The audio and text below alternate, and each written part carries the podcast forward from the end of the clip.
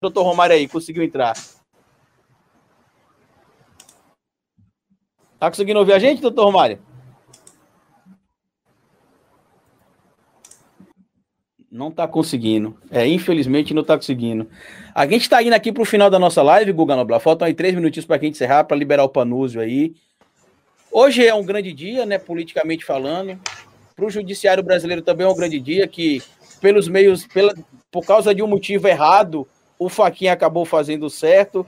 Mas enfim, doutor Romário, o que é que hoje representa para o judiciário brasileiro e para quem trabalha como operador do direito desse país, essa decisão do ministro Faquinha?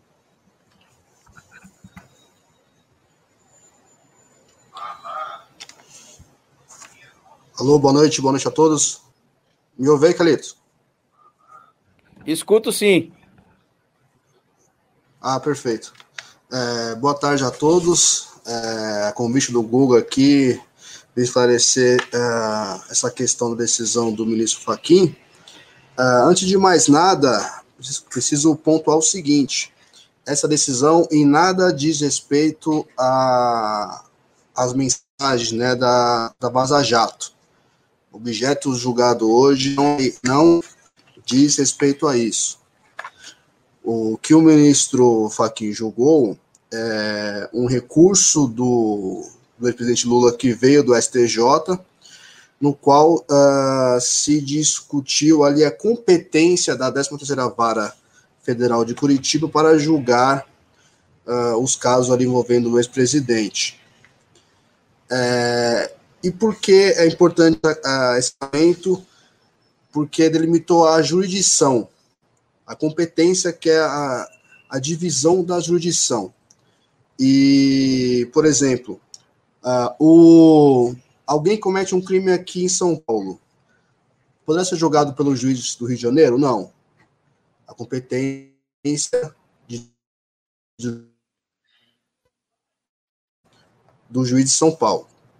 Pois bem, é, o ponto questionado pelo presidente Lula é justamente um trecho da sentença do Moro, uh, na qual o próprio juiz afirma que os recursos e eventuais desvios praticados na Petrobras não tinham relação formas tanto do sítio quanto do triplex.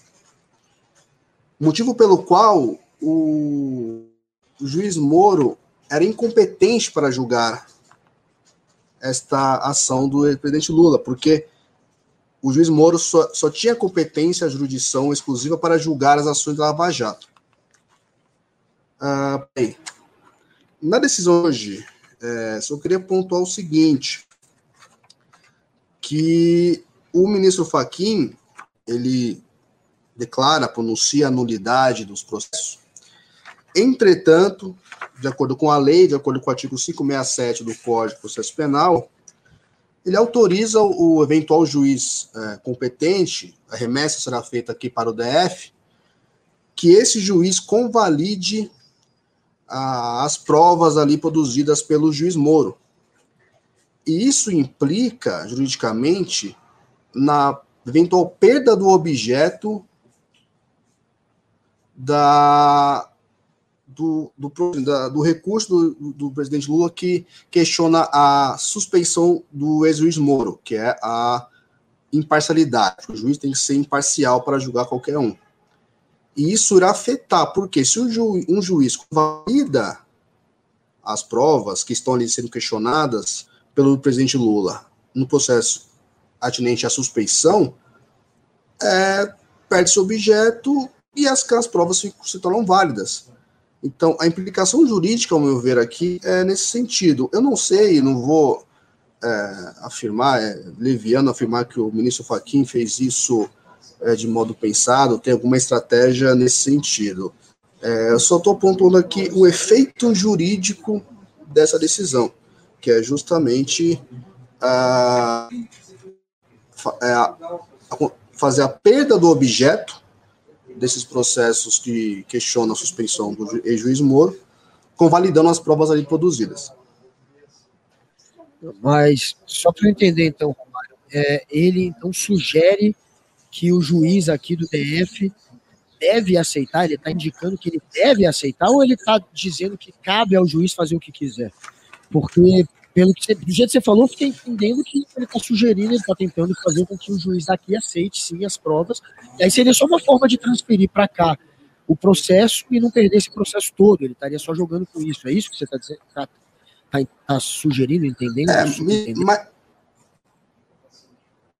é, é uma faculdade que o Código de Processo Penal dá ao juiz que receberá aquele processo para ele é, validar as provas. É o artigo 567 do Código de Processo Penal que diz: a competência do juízo anula somente os atos decisórios, devendo o processo, quando for declarada a nulidade, ser remetido ao juiz competente. Então, os atos decisórios, o juiz que, re, que recebe, ele irá uh, analisar ele, ele irá julgar. Porém, ele pode convalidar a instrução probatória, as provas ali produzidas. Isso já é uma jurisprudência classificada no próprio Supremo.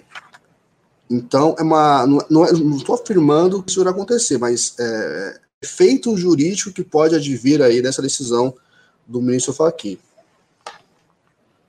Galera, vai lá, vai lá, Carlos. Vai lá. Vai lá, eu Não, traduzindo, tradu, traduzindo em linhas gerais aqui, pelo que eu pensei, entendi aqui, Romário, é, somente as decisões tomadas pelo juiz que foi incompetente serão anuladas. Por exemplo, as condenações, mas todo o material colhido durante as investigações, ele será incorporado e encaminhado para a instância competente para que eles façam análise, correto? É, é, e o juiz que recebe, ele pode convalidar tornar, declarar válidas aquelas provas produzidas. Perfeito, perfeito. É isso Mas, aí, Guga, com você, e com isso E com isso, e com isso pode acontecer, uh, acarretar na perda do objeto, né, ali do recurso do presidente Lula, que questiona justamente a parcialidade do juiz Moro e o que implicará, né, na nulidade daquelas provas que o juiz então, o efeito jurídico disso, não, repito, não estou, não sei, não estou afirmando que os que o ministro Fachin fez de caso pensado, nada disso. É uma estratégia, que é só um efeito jurídico mesmo. Já tem, inclusive, Romário, especialistas falando que como as condenações serão anuladas, foram anuladas, na verdade, se perde o objeto, porque se não tem condenação mais válida pelo juiz, que não seria o juiz natural, o juiz incompetente, então perdeu o, objeto, a materialidade para denúncia. Eu até estava lendo agora há pouco uma matéria, inclusive, onde várias pessoas já estão dando como certas aí a anulação ou, ou não julgamento por parte do STF, por, por parte da, da, da, solicitação da defesa do Lula, que julgaria o Moro como sendo, como sendo parcial, perdão. Então, é, é isso, em, em, linhas gerais, que, que realmente vai acontecer pela tendência que a gente está vendo aqui, é isso? Não, o que vai acontecer eu já não sei. É, é um efeito jurídico é, esse artigo, essa previsão do Código de Processo Penal, é, mas o, é importante lembrar que o relator dos processos da Lava Jato é o próprio ministro Fachin, né? Então ele é o relator de todos esses processos. E em relação ao ex-presidente Lula sendo remetido para um outro juiz, o juiz no caso competente para julgar, é, ele pode sim convalidar a, as provas aí produzidas independentemente se não, ainda não foi julgado o, o, o recurso do, do, presidente Lula que questiona a parcialidade do Moro. Né? Galera, 1 e 5, 1 e numa hora e 5. Tonúzio, ele tem um milhão de, de, de, tarefas, eu sei que é um cara muito ocupado. Grande Fábio Panuzio, vamos terminar essa live então. Com o querido Fábio Panuzio, com o nosso querido Romário também aqui, e o meu querido amigo Carlito. Muito obrigado a todos que compareceram. Panuzio, Tô contigo, velho. Acho que a situação do Brasil é caótica, é preocupante, a democracia está em risco e o pessoal não pode banalizar mais o Bolsonaro. Já banalizaram tanto que elegeram, que elegeram esse sujeito. Mas obrigado pela, pela presença, viu? Um abração, Guga. Obrigado para vocês todos, viu? Carlito, muito obrigado é, pelo convite, muito honroso aqui. Gostei demais dessa live. Prometo para vocês que vou voltar sempre que vocês me convidarem, tá bom? Aqui é o seguinte: se vocês não quiserem que eu venha, então não me convidem. Valeu, Panuzzi. Um abraço para vocês. Tchau, tchau. Valeu. É isso aí, galera. Vamos então terminar essa live aqui. A gente falou um pouco hoje sobre essa história da anulação da condenação do Lula. Até a próxima vez. A gente vai ter mais convidados com esse quilate aí do Panúzio em breve. E o Romário vai estar outras vezes aí, sempre que tiver uma treta da, da jurídica aí para explicar. Valeu, galera. Tamo junto. Termina aí, Carlito. Valeu, é isso Só aí. Convidar. Eu queria pedir a vocês. Tchau, tchau. Até a próxima. Pedir a vo...